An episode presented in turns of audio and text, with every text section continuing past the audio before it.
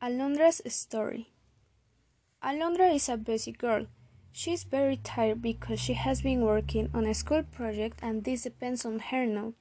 Her eyes are red because she has been reading too many pages of her school project.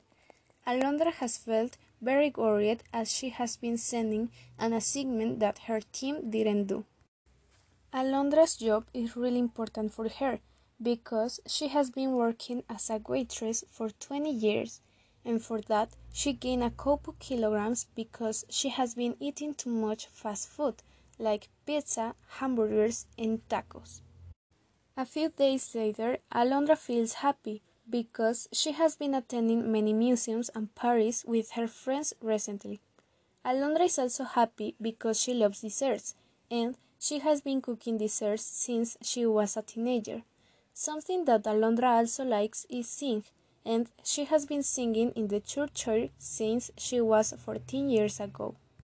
Alondra's boyfriend is really nice. His name is Arturo. They have been dating for three years and are planning their marriage as soon as possible. Everyone talks about them. Alondra leaves her office at 6 because she has been taking a German course for the last six months and it is almost finished.